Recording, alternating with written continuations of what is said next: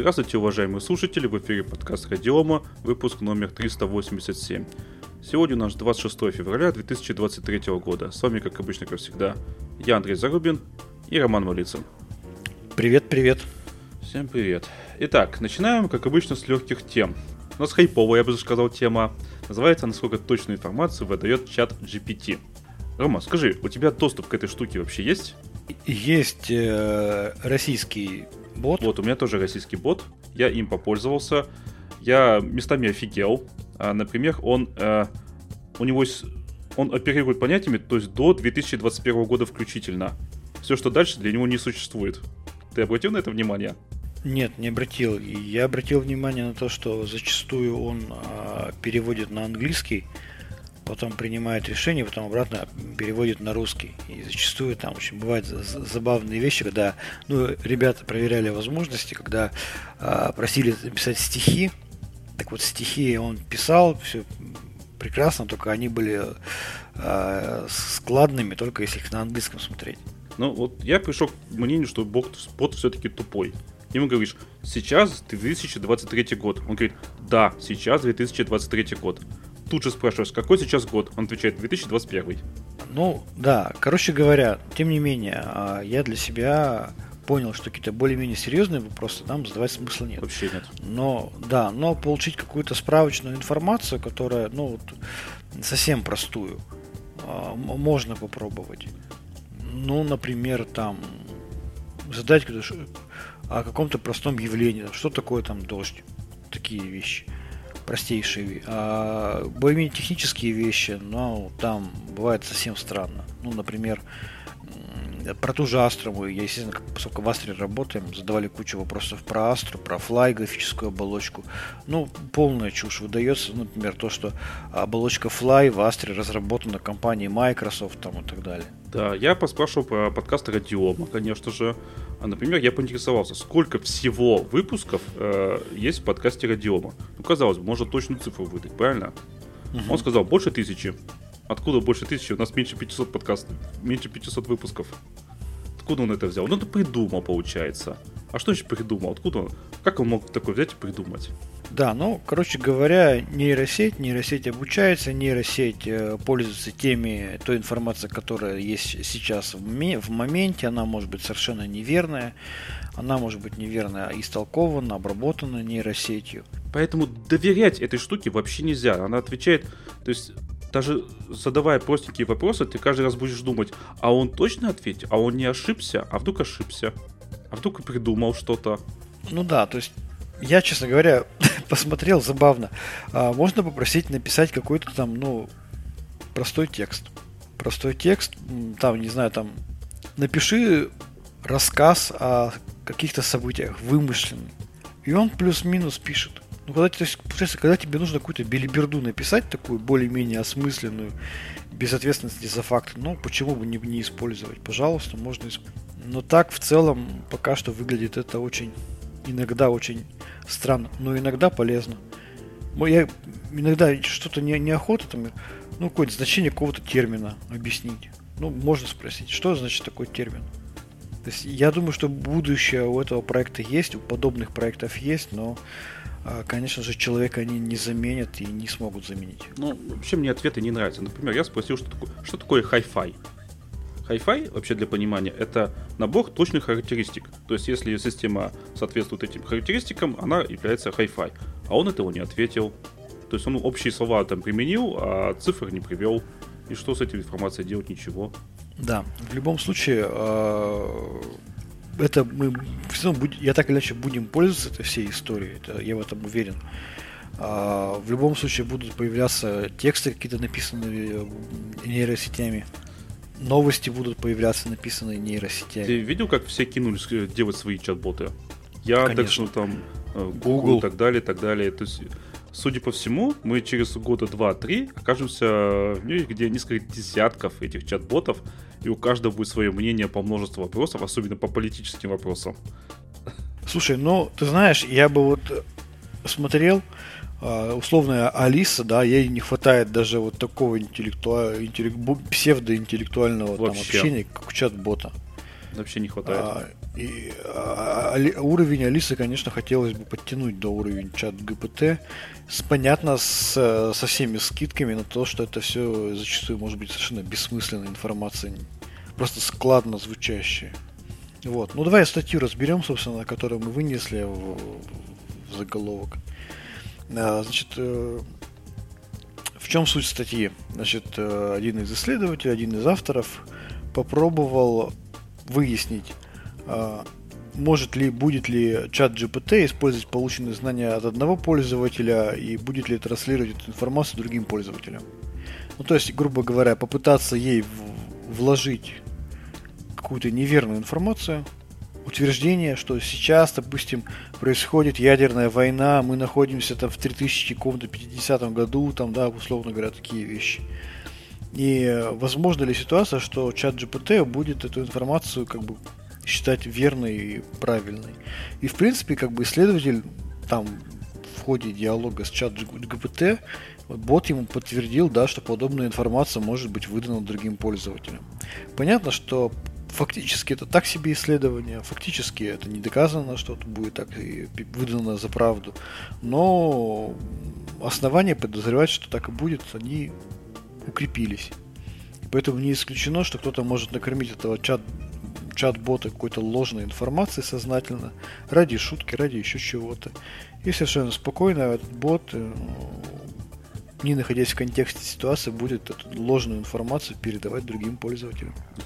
Очень интересные появляются способы манипуляции, так скажем, таких информационных атак. Ну, конечно, политическая ситуация будет использоваться только в путь. Накачивание там нужными э, терминами, там, определениями и так далее со всех сторон будет. Да. Что из этого получится каша просто у него там в его в электронной голове.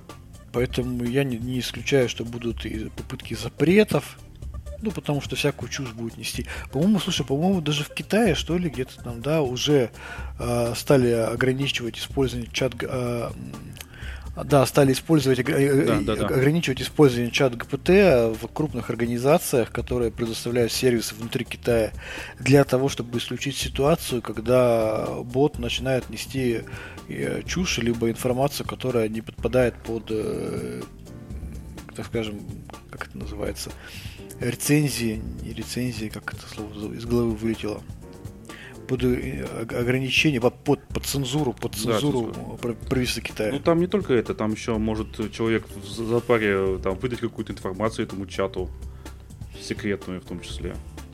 Тут много нюансов может быть.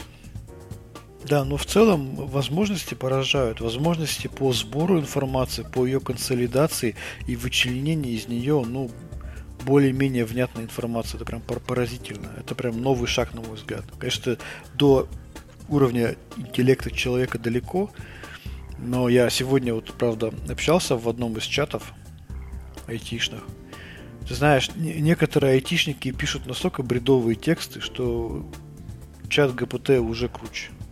Так и многие журналисты тоже самое пишут, еще более бредовые. Поэтому журналисты будут заменены очень скоро. Ну, те, которые не, не, не, не грамотны. Не, ну те, которые, вот знаете, вот выдают просто новости на, на гора, то есть обычные новости там. Случилось то-то, случилось все-то. Вот это... Слушай, так человек для вот, этого не вот. нужен. Недавно же, не, недавно же, недавно же, по-моему, даже в подкасте мы обсуждали, как кто-то из журналистов написал, что такое Astra Linux. Astra Linux это операционная система, в составе которой входит защищенный мессенджер. Откуда эта информация вообще взята? Я сейчас вот не знаю, кто это писал вообще. Это чат ГПТ писал или журналист? Может быть, чат. Ну, потому что чат-бот нам такую информацию не выдавал. Мы, мы спрашивали у него про Astra Linux, он про защищенный мессенджер ничего не писал. А ты, кстати, вот обратил внимание, что оригинальный чат GPT, который вот иностранный, да, как он э, от России-то защитился. Сначала нужно зайти под VPN, да, потому что он российские э, IP-адреса распознает отлично. После этого нужно э, какой-нибудь аккаунт, допустим, гугловский. После этого нужно еще ввести номер телефона, и он даже это распознает, что ты из России. То есть двойная проверка сделана для того, чтобы не пустить россиян туда. Почему? То есть это заморочились, это сделали, да, потратили время программистов. Защита, защита собственных технологий в целом. Да, чтобы, ну, чтобы злые русские не, не накачали его ненужной информацией. Пущем наши надежды на Яндекс. Коллеги из Яндекса, давайте мы прям вас верим. Да, это будет э, Алиса 2.0. И причем будет, будет же интересно, во-первых, одно, насколько он будет вменяемый, а второе, там, я так понимаю, на каких датасетах он будет обучен. Слушайте, если вот если прямо они сделают Алису как в, колон, в свои колоночки встроят, я точно куплю. Вот прямо тогда сразу куплю. Я сейчас в раздумьях, а вот если они все-таки это сделают, ну это вот... Чуть более интеллектуально, да? Да, да, да, чтобы он просто мог отвечать на вопросы там какие-то. То это будет уже явный смысл купить колодку как и умный дом тоже подойдет. знаешь, что есть умные шторы, допустим? Ты проснулся утром, скажешь, Алиса, открой мне там шторы. Она тебе открывает шторы. Классно. Угу. Я такой хочу, стоит, правда, 8. Ну, сейчас, сейчас, правда, пока это немножко примитивно выглядит, но... Ну, не все сразу. Ну, в общем, классная штука. Посмотрим, что из этого дальше будет, да. И уповаем только на... А, может быть, э, Сбер. Сбер еще, может быть, что-то сообразит. Вот, я так думаю. Угу. Да, у них же были там серьезные там языковые да, да, да. Э, боты. Так что, видимо, будет еще и конкуренция, что довольно неплохо. Да. Ну что, давай дальше. Google. Google намерен добавить телеметрию в инструментарий для языка Go. Ну, то бишь, он просто будет собирать информацию о том, что какие там э, используются компоненты этого языка, там, э, ну, то есть технические вещи, не личностные какие-то.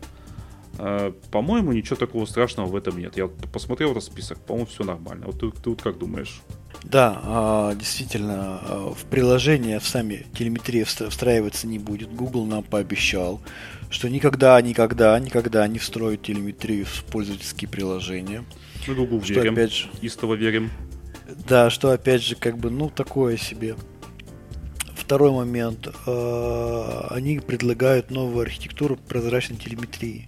Transparent Telemetry, э, который направлен на предоставление возможности независимого общественного аудита получаемых данных и сбор только минимально необходимых обобщенных сведений, чтобы не допустить утечки следов с детальной информацией об активности пользователей. Ну, может быть. Значит, для отключения отправки телеметрии потребуется установить переменное окружение Google Telemetry Off. Понятно, почему Google это делает. Google это большая продуктовая компания сервисная и продуктовая и так далее. И практика разработки любых продуктов, любых решений, любых сервисов показывает, что без обратной связи от пользователей, без сбора обратной информации ты ничего супер кру- крутого не разработаешь. Как ни странно. А, мы тоже с этим постепенно сталкиваемся, потому что мы сейчас выходим из этой ситуации путем опроса пользователей, там, сбора фокус-групп, там а, исследовательские UX-исследования там и так далее. Это очень непростая история, очень, это очень э, трудоемкая история. И поэтому в масштабах Гугла, если мыслить, то, конечно, любой продукт, который они выводят на рынок, на котором они хотят зарабатывать, э, требует э, предоставления ну, какого-то хорошего, нормального, понятного фидбэка от пользователей. Поэтому их-то, их цель-то понятна, она может быть вполне себе благой, это разработка более высококачественного продукта. Но понятно, что это может быть использовано и для других целей. Ну, я не очень понимаю, что люди так э, беспокоятся об этом, потому что телеметрия у нас ну, прямо повсюду. Все браузеры там ее э, собирают, там Android, iOS собирает. В чем проблема? Ну, то есть нас, нас уже везде собирают информацию. То есть зашел ну... в Яндекс, поискал там, не знаю, какую себе штуку, мне во ВКонтакте идет реклама после этой, этой штуки. Нормально, нормально, чё? Ну, да, ну, еще раз говорю, что без, без такой телеметрии разрабатывать софт сейчас современный проблемно. А Google будет собирать телеметрию. А если кто-то полагал, что это прямо вот все, что делает Google, это потому что это компания добра, и это все будет там отдаваться совершенно бесплатно и так далее. Это все не совсем так. Не, ну тут люди верят, что теперь, что это компания зла. Например, то, что вот эта переменная э, off, э, она типа не сработает. Что типа мы не верим, что, ну, да, да, что да. она выключит на самом деле. Тип, типа как в Firefox, да, там, да, да. пишут комментарии. А, ну, например, э, что тут недавно из забавного я про Google узнал, что есть вот OSP, да, Android Open Source Project. Казалось бы, бери его и делай свою операционку. Но оказывается, SDK идет по совершенно другой лицензии. С помощью этого SDK, с помощью этих средств разработки, Android Studio и так далее, можно разрабатывать ну, только правильные э, версии Android, которые идут под сертифицированный Google телефон. Я уже так вот утрирую. Google это компания, которая совершенно 100% капиталистическая, коммерческая и так далее. Они будут делать все для увеличения своей прибыли. Если для этого понадобится сделать телеметрию, они будут, сделать, не будут делать телеметрию. Если э, кто-то думает, что Google все подарит бесплатно и свободно и без последствий, то это тоже неправда. Google будет защищать свои инвестиции, даже внешне открывая какой-то код. Google будет защищать свои разработки, как, как бы это ни было. Как и все остальные компании тоже. Вот, поэтому, вот, знаешь, я сейчас смотрю на Go, который там уже внедрился, начали делать телеметрию. А ты знаешь еще один проект э, Google Flutter? Ну, слухал. А Flutter, да, это, так скажем, решение для разработки мобильных приложений кроссплатформенных. То есть ты написал приложение один раз, оно у тебя может быть скомпилировано под Linux, под Windows, под десктоп, под А, ну-ну-ну-ну. Так, и чего? Под все остальное. Там уже идут, идет огромная завязка на сервисы Гугла, и приложение ты, по сути, не, не можешь собрать, скомпилировать без наличия доступа к интернету. И без подкачивания модулей сайта Гугла. Я думаю, что такая же телеметрия будет и в Flutter, в Go и во всех остальных про, про проектах. Я удивлюсь, если во Flutter не будет телеметрии. Скорее всего, она там уже есть наверняка. Хотя я не знаю. Напишите нам, расскажите. Ладно, давай вернемся в Россию. Счастье случилось. Появился новый отечественный Linux. Нам мало 40 сколько-то там, 44, э, по-моему, да? Это, угу. Ну, несколько, несколько десятков, да, несколько да. десятков Linux. А, значит, MOS. М, я так понял, это Москва или что-то в этом духе. Система распространяет Департамент информационных технологий Москвы. Она позиционируется, собственно, для школ. Там история какая-то совершенно эпическая. То есть некий э, учитель решил разработать свою, э, точнее нет, Департамент информационных технологий решил разработать свой ОС. А, с ним связался школьный учитель, который уже занимается созданием своего собственного дистрибутива. Департамент взял учителя себе в штат, дал ему 25 программистов, и за целых полгода они сделали, из, тут я процитирую, из бесплатного Linux операционную систему MOS. Вот Давай я прокомментирую. Как звучит-то как, а? Да, во-первых, там не 25 разработчиков. По информации в, в публичных чатах, которые озвучили представители Базальт Эспо, там всего два разработчика. Ну, тут написано, вот новости Откуда, написано. да, я знаю, откуда, откуда журналисты взяли 25, я не в курсе. Вот, но вроде как там даже всего двое. Что из себя представляет э, разработка такого дистрибутива? А, это просто э, пересборка дистрибутива Alt. Пересборка его. Ну, например, а, чтобы было понятно, есть, например, наш дистрибутив Astra Linux. Это бинарный репозиторий с уже собранными бинарными пакетами. А, и всегда можно взять этот исошник, да, этот образ, и пересобрать этот исошник под свои нужды. Установочный диск. То есть ты берешь э, и под нужды своего предприятия пересобираешь этот ISO, установочный ISO образ.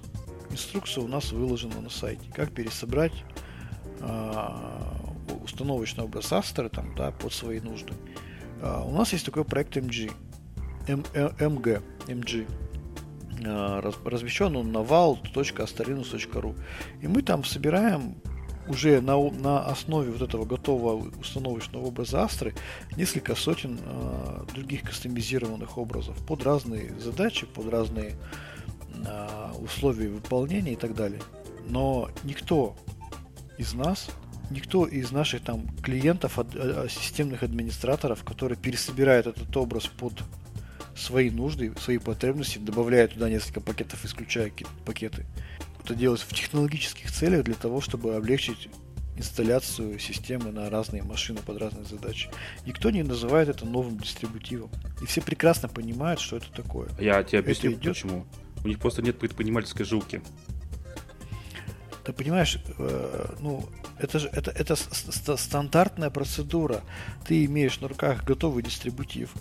Тебе нужно инсталляционный диск э, перепаковать немножко по-другому, чтобы там по умолчанию, допустим, ставилось другое приложение. Там не а, почтовый клиент Thunderbird, да, а почтовый клиент Evolution. Тебе нужно, чтобы там какой-то пакет был заменен на другой пакет из служебного репозитория. Тебе нужно, чтобы там автоматически ставился, предположим, э, CryptoPro, который у тебя куплен, да, и который у тебя есть. Ну, я, я, я пример привожу. Любой там администратор, который имеет там более-менее средние навыки, берет эту инструкцию, делает репак, репак дистрибутива и перепаковывает его так, как ему нужно. Никто не называет это своим собственным дистрибутивом. В данном случае, я, насколько я смотрел, я, коллеги из э, Basalt SPO, которые писали в чатике open source, они говорят, что идет как раз-таки репак э, этого дистрибутива, э, даже без пересборки бинарных пакетов. Ну, потому что пересборка полная дистрибутива из исходников это довольно-таки такая трудоемкая история. А представители МОС вроде как говорят, что нет, они там сами что-то собирают, сами делают, но бог с ним, ладно. Конфликт, а, мне кажется, он налицо. Когда есть инфраструктура а, Basalt SPO, есть инфраструктура а, Alt, э, Alt э, Linux Team, вспоминал, как аббревиатура у них раскрывается Alt, Alt Linux Team акроним. Вот, и просто берется готовый установочный образ альта, они берут стартер-кит с KDE, он выложен под GPL. Нарушений никаких с точки зрения лицензии нет. А кит с GPL он выкладывается для исключительно для цели тестирования, а коллеги берут его, делают репак, добавляют свои пакеты, у них получается свой собственный, как они считают, дистрибутив. Они заменили иконку пуска. Там буковка ну, M. Там какие-то приложения, обои другие и так далее. Из фактов. Э, из фактов следующее. Первое. Дистрибутив пока что не находится в реестре отечественного ПО. Он не продается. Он достается бесплатно организациям, образовательным учреждениям. У них есть свой чат в интернете, э, как его называют, в Телеграме. Это типа техподдержка вот. такая? А, не, нет, я так думаю, что там есть и на официальная техподдержка, не, не, не без этого. Но вроде как это не коммерческий проект. Мое личное отношение к этому довольно спокойно. Мое личное отношение. Почему? Потому что до того момента, пока они не начинают брать за это деньги, а бесплатно делают свою работу, ну, бог бы с ним. Но как только они захотят брать деньги за продажу лицензий, они будут обязаны пойти в реестр отечественного программного обеспечения. Я не, не, не, не факт, я не уверен, что не факт, что они пройдут а, в этот реестр отечественного ПО. Ну, потому что там уже есть намеки о том, что там Базальт СПО может поспорить с ними насчет авторских прав и всего остального. Даже несмотря на то, что это GPL. Ну, то есть, смотри, если я бы ну, на месте бы Базальт СПО, если бы мне был бы этот проект неудобен по каким-то причинам, я бы просто перестал бы выпускать э, стартер-кит с KDE. Ну, клиенты могут обидеться. Какие клиенты? Ну, клиенты чего? Стартер кита? Ну, там... У них нет никаких клиентов. У них нет никаких обязательств перед кем-либо по стартер киту. Это чисто тестовая сборка. Как, знаешь, на, на ночные билды. Ну вот, кто-то же наверняка пользуется, раз ее выкладывают. Ну так, по логике. Они пользуются, выкладывают для того, чтобы это проводить тестирование. Никаких обязательств юридических, SLA там, да, ни у кого перед, ни перед кем нет. И что, и что, и что после... А, а вдруг, вот вдруг случится такая история, и Базальт СПО перестанет выпускать стартер-кит с КДЕ. И все школы Московской области, которые сидели, по сути, на этом проекте, им куда потом бечь? Придется бечь в Базальт СПО. Или в Astra Linux. Тут написано, за, 2000... Или в Astra за 2022 год в школу было поставлено порядка 150 тысяч лицензий Astra Linux. Или в Astra Linux. Но я к чему говорю? К тому, что с точки зрения стратегического вложения ресурсов на месте технического руководства я был бы очень аккуратен, выбирая в качестве платформы для своего дистрибутива добрую волю другой коммерческой организации, находясь с ней при этом на одном конкурентном рынке. Это знаешь, что мне напоминает? Не так давно а, Твиттер под новым руководством Мас, э, Илона Маска запретил подключаться сторонним клиентам. И все эти бизнесы полетели в тартарары. Ну да, понимаешь, если ты идешь на конкурентный рынок и при этом в качестве платформы для своего решения выкладываешь продукт, созданный на базе там тестовой сборки своего конкурента, условно говоря, знаешь, это как-то немножко так это рискованно, на мой взгляд. Я не знаю. Ну, слушай, в моменте они, видимо, сэкономят денег, да, и какое-то время будут экономить. Кто-то получит премии, кто-то получит зарплаты, то есть э, многие будут счастливы какое-то время, а пострадают, видимо, школы. Видимо, так. Ну, видимо. Я не знаю, конечно. Я, как бы, знаешь, я не хочу а, там... Ну, я прямо... фантазирую, понятно, я сам да. это не знаю, естественно. Но, видимо, в моменте, ну, хотят как-то попробовать сэкономить. То есть там московских школ много, э, российских школ еще больше. То есть... В общем, я считаю, что это рискованная, рискованная история. Но дальше больше. Ну, посмотрим через полгодика, я полагаю. Да. Посмотрим через полгодика, через годик. Вообще, на самом деле, любой проект по переходу на Linux, на Linux, на любой Linux, он становится виден результата через два года после перехода. Почему? Потому что примерно в горизонте двух лет после перехода любая организация так или иначе сталкивается с вопросом апгрейда. И апгрейда не только Linux, а апгрейда в целом информационных систем, апгрейда парка вычислительной техники. Вот. И, вот, и насчет этого... Выясня... Департамент. Не, я доскажу мысли, я понял, о чем ты сейчас доскажу. И в этот момент, через два года, когда ты встаешь в, историю, связанную с необходимостью апгрейда, информационной системы, вычислительной техники и так далее, выясняется, что один раз можно потратить деньги там на внедрение, но потом окажется, что каждый апгрейд, каждое обновление требует вложений точно таких же, если не больше, как при первоначальном внедрении. К сожалению, бесшовный переход на новый софт, я даже за пределами дистрибутива говорю, там переход на новую вычислительную технику, заново решать проблемы с драйверами, заново решать проблему с совместимостью софта. Ну, предположим, вы используете какой-нибудь, знаю, почтовый сервер платный, офисный пакет платный, и выяснится, что он не работает на новой версии вашего дистрибутива. Ну а что это? Это, это совершенно реальная ситуация. То же самое, вот надо же, понимаете, э, экстраполировать то, то, как это было на Windows. Там то же самое. Я же как-то в одном из подкастов тоже приводил такой пример. Приходишь в организацию, они на Windows 7, спрашиваешь них, а что на десятку не переходите? Это да, старая, старая история. Ой, да вы что, у нас весь софт под семерку только настроен. Под десятку точно работать не будет, все полетит. Не-не, мы будем до упора на семерке сидеть. Вот с Linux то, то же самое. Если кто-то думает, что я вел дист апгрейд и полностью вся информ-система взяла так и так бесшовно раз так и обновилась на новый софт. Без единой ошибки.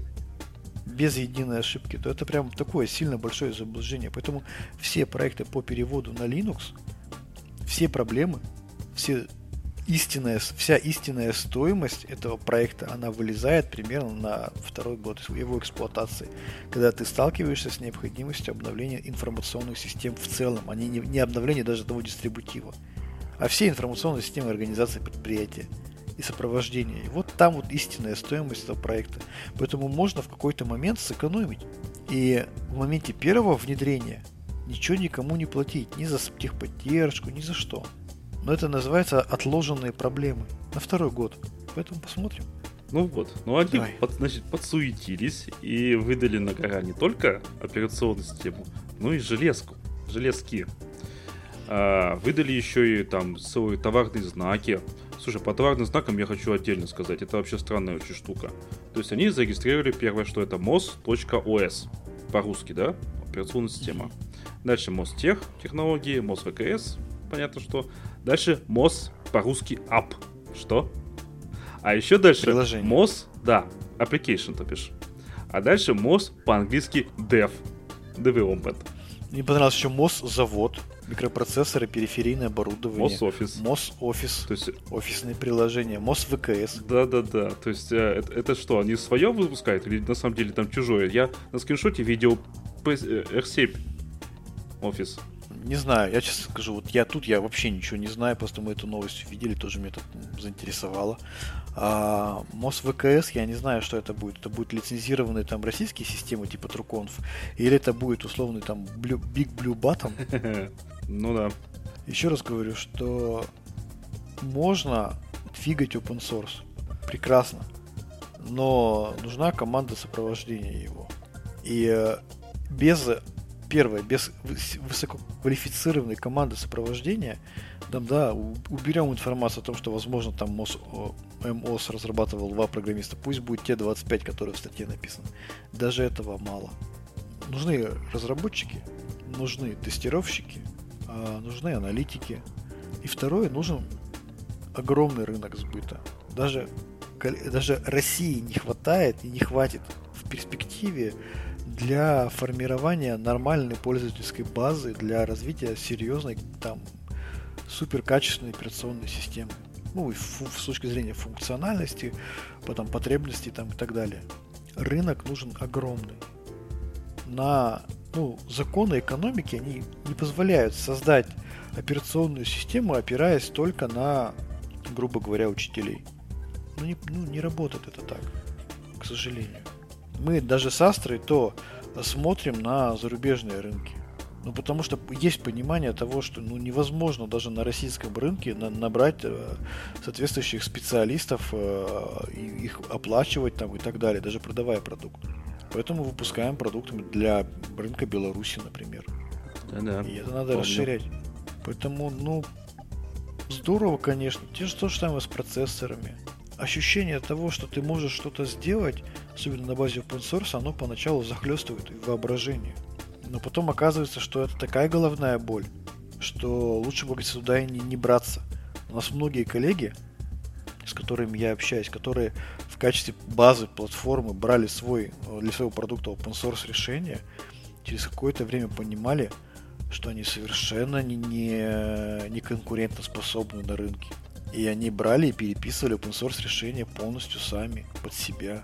По сути, уходя и отказываясь от open source. Для старта какого-то, да, это возможно. Можно использовать. Но для серьезных продуктов очень многие отказываются. Ну, тут э, по поводу ноутбуков и, и софта. Э, все произ... отечественные производители ноутбуков ну, собирают, которые открестились. А производители э, ВКС э, систем открестились, к ним э, ДИТ не, не обращался. То есть, э, что они там сделали, вообще непонятно. То есть, много слов, и ничего не понятно, что на, на, основе чего все это делалось. Только вот понятно насчет операционной системы, что он на альте. То есть очевидно, что тоже все, все на чем-то основано. Вот на чем ноутбуки какие-то взяли, выпустили под брендом Мостех. АЕМ? Мне кажется, это просто обычный АЕМ. Конечно. Так вот, э, что за ноутбуки-то? Ладно, видимо, скоро мы это узнаем подробности, когда они все-таки пойдут, собственно, в школу и начнутся м, сливы и фотографии, и видео. И вот тогда будет интересно, что из этого вообще получилось. Да. Я надеюсь, хотя бы в школу это будет поставляться бесплатно, ноутбуки. Иначе... Вообще будет шикарно. Если за это еще и брать деньги будут, как это будет да. некрасиво. Ну, пусть. Мы посмотрим. А, в любом случае, чудес не бывает. Если кто-то считает, что вот правильное руководство, ну, прям решит вопрос, и там за год появятся все продукты супер российские, супер качественные, супер русские и супер независимые ни от кого, ну, посмотрим. Вот, но мы к другой, наверное, новости перейдем. Яндекс у коллег из Яндекса не так давно, 6 февраля, была проблема с доступностью сервисов Яндекса. Была деградация сервисов, заметили это многие. А, в частности, во многом заметили это и бизнес-пользователи. Нам конкретно это вылилось в то, что поскольку у нас э, большая часть публичных сервисов, таких как сервис загрузки, и э, сервис центр загрузок там, да, и другие сервисы, они расположены на Яндекс Облаке, мы получили, опять же, недоступность либо деградацию своих сервисов. А во что там нам это вылилось? Ну, мне пришлось сделать даже объявление там в чатах, в соцсетях о том, что... Никому не бояться, все будет нормально. Да, наблюдаем проблемы на сервисах Яндекса. Потому что поначалу, конечно же, претензии посыпались в нашу сторону потому что, ну как же так, что это Astra не может обеспечить доступность своих сервисов? А что это Astra не знает про облачные ресурсы, там, да, что не могли в облако все перенести. А в облако и перенесено. Да. Вот. А, к чести Яндекса надо сказать, что проблемы были решены довольно-таки быстро. Ну, меньше, чем за час, это действительно быстро. Да. Смотри. А основной пик это период с 17.03 до 17.50, где действительно потери трафика 40% составляли. Ну и в целом все завершилось к 21 часу 30 минутам. К чести, опять же, коллег из Яндекса, надо сказать следующее, что они опубликовали полный разбор случившейся ситуации на Хабрахабре. А, для того, чтобы ну, клиенты, потребители видели, что происходит, да, понимали, что они адекватные, а, что они понимают, что с этим делать, они понимают, почему это произошло. А, раска... ну, прозрачность обеспечена, на мой взгляд, на 5 с плюсом. И в конце они написали все-таки, описали не только причины, да, не только итог, но и они пояснили, что они планируют стратегически для того, чтобы избежать повторения подобных ситуаций. А именно, внедрить второго вендора на этом участке сети, проработать вопрос упрощения сетевого дизайна, улучшить систему квалификации вендорского ПО, который они используют. Вот. Поэтому, да, бывают проблемы, пугаться не стоит. Э, доступность, даже если в какой-то моменте сервиса отсутствует, но она будет возвращена. Тут уж как бы, ну, никто от этого не, не так скажем, не, не защищен. Я не помню, у Гугла были подобные, у Google облака были подобные проблемы? Мне кажется, тоже, скорее всего, что-то что подобное было, какая-то частичная деградация сервиса. Когда-нибудь бывает у всех. Вот у всех вообще. И у Амазона были проблемы. Так что это у всех бывает. Я, те, я тебе скажу страшное. Даже mm-hmm. сайт подкаста Радиома иногда бывает в офлайне. Кошмар. Вообще. Кошмар. Да, даже такое бывает. Да, поэтому была такая ситуация, мне, мне вот было интересно просто об этом рассказать, о том, что проблемы Яндекса, проблемы Яндекс облака иногда могут увидеть не просто там какие-то обычные пользователи, там, да, допустим, кино какое-то не проигрывается, там почта там плохо открывается, а именно как это выглядит в разрезе больших бизнес-пользователей, такими, какими являемся мы. А мы большой бизнес-пользователь для Яндекс Облака.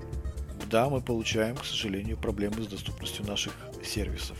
Это больно, это неприятно, и ты, главное, сделать ты ничего не можешь. Потому что, ну как, что ты быстренько за 20 минут организуешь переезд в другой ЦОД? Да нет, конечно. И поэтому для того, чтобы э, клиенты сохраняли свою, так скажем, верность сервису, поэтому Яндекс обеспечит полную прозрачность расследования этого инцидента. Так тут пока переезжаешь в другой ЦОД, уже все починят на первом. Естественно. Но и все-таки по моей оценке, по моему мнению, у нас э, альтернатив Яндекс Облаку в стране практически нет. А то Сбер что-то там пилит свое. Я, я с ним никогда не работал, поэтому не знаю. Сберклауд, да. Да-да-да. Сберклауд. Ну, там, ну, короче говоря, я, ладно, не хочу э, вникать, в, входить в сравнение, в том числе коммерческих решений. Но я скажу, что вот, по моему личному мнению, а, не так много альтернатив Яндекс Облаку в стране. А так, да, МТС есть, есть Сберклауд, есть другие э, облачные проекты. Не, ну хорошо, что у нас есть альтернативы различные, потому что нам это явно нужно. Плюс, чтобы Яндекс тоже самое не расслаблялся и держал uh-huh, себя в тонусе. Ну что, давай дальше, последняя новость. Да, последняя новость э, звучит так. В NPM вы, выявлено 15 тысяч пакетов для фишинга и спама. Э, какая-то атака на пользователей каталога NPM 20 э, февраля произошла. Э, было замещено 15 тысяч этих пакетов. В Redmi 5, в которой присутствовали ссылки на фишинговые сайты или реферальные ссылки. Вот тут я маленько не понял, что там по Redmi 5 ссылки кто-то ходит? Ну так, я по себе, конечно, сужу, но мне как-то звучит это странно довольно. Ну, смотри, я думаю, что в целом эта ситуация будет касаться множества таких сервисов, потому что а, атака на цепочку поставок, она стала прям одним из таких серьезных векторов угроз большинства разработчиков. Потому что это самый надежный способ, потому что пользователи по умолчанию доверяют какому-то продукту или там какому-то сервису. Разработчики, разработчики, разработчики по умолчанию ну, да. доверяют там а, пакетным менеджерам. Ну, в данном даже... случае разработчики выступают в, ходе, в виде пользователей. Они пользуются этим менеджером. Ну да, да, да. И ну, я все равно, я, я бы все равно предпочел бы все-таки четко говорить, о ком мы говорим, четко обозначить, что мы, в данном случае речь идет о разработчиках. Ну, ладно, хорошо, говорил. Да, потому что, ну, это, ты знаешь, как только начинаешь говорить о пользователях, сразу раз, размывается вообще суть, о чем мы говорим. Вот, поэтому разработчики, да, зачастую не смотрят на то, какие пакеты, откуда они там берут. Главное, что работает. И там, допустим, размести несколько там ссылок, что-то прям классный пакет, там обзоры какие-то, топ лучше пакетов там и так далее. И народ скачает просто даже не заморачиваясь. Почему сейчас внедряют эти истории с проверкой исходников, э, с SecDevOps там и так далее. Вот. Ну и, соответственно, по другим проектам, да, не только NPM. Вот недавно у нас в репозитории Py, Py найден 451 вредоносный пакет. В NPM ранее выявлялись там 16 JavaScript в пакетах которые содержали код для майнинга криптовалюты. Другие, вот тоже ранее в NPM выявлен 691 вредоносный пакет, который притворялся проектами Яндекс, Яндекс Логер Sentry, Яндекс Логер Cloud, Яндекс Send SMS и так далее, которая включала код для отправки конфиденциальной информации на внешние сервисы.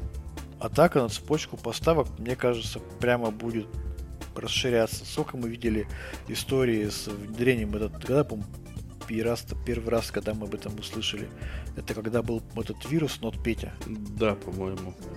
Да, когда э, там через какого-то подрядчика получали какие-то там зараженные библиотеки, там, да, то есть ты леги- легитимное, так скажем, действие производишь, там обновляешь легитимное купленное программное обеспечение через обновление, и ты люди получали себе вирус. Здорово. И сейчас, мне кажется, это будет прямо а, расширяться лавинообразно, потому что все поняли, ой, классно, есть же open source репозитории. Это легко можно засунуть всякое. А на этих open source репозиториях свободный доступ к свободной разработке прикольно. А как мы можем это использовать? И начнется. И я, честно говоря, считаю, что это вся тенденция будет все-таки очень сильно бить по open source прям очень сильно бить по open source. Потому что, оказывается, осуществлять атаку на цепочку поставок на используя open source репозитории, оказывается даже, ну, в общем-то, проще. Ну, сколько, если сотнями пакетами, если, ну, сколько там, давай вот, я посчитаю, вот э, сейчас, значит, найдено было 15 тысяч пакетов. Угу. В декабре в каталогах NuGet, NPM и Py, Py была зафиксирована публикация 144 тысяч спамерских пакетов. Ну, то есть сотни тысяч левых каких-то решений, там, вредоносных там и так далее. Они, ну, кто за этим будет следить? Это, это, это прям, ну, реально головная боль. Ну, это... Ну, какой разработчик, у какого, скажи, у какого разработчика сидит какой-нибудь разработчик какой-нибудь небольшой компании, где трудится там стартап, 10 человек. Откуда у них ресурсы на анализ этих сотен тысяч пакетов? Ну просто. Да можно вообще ничего не делать. Можно просто даже ничего не разрабатывать. Сидеть и анализировать. Можешь ты этот пакет использовать или не можешь. Поэтому вся эта история очень сильно бьет по open source, к сожалению. И хорошие, благие идеи оказываются испорчены, извращены теми, кто эту всю историю пытается использовать в своих собственных там не очень хороших целях. Мне кажется, на тех этих ресурсов и при модерации невозможно. Там тоже нет же такого количества. Это сколько денег понадобится?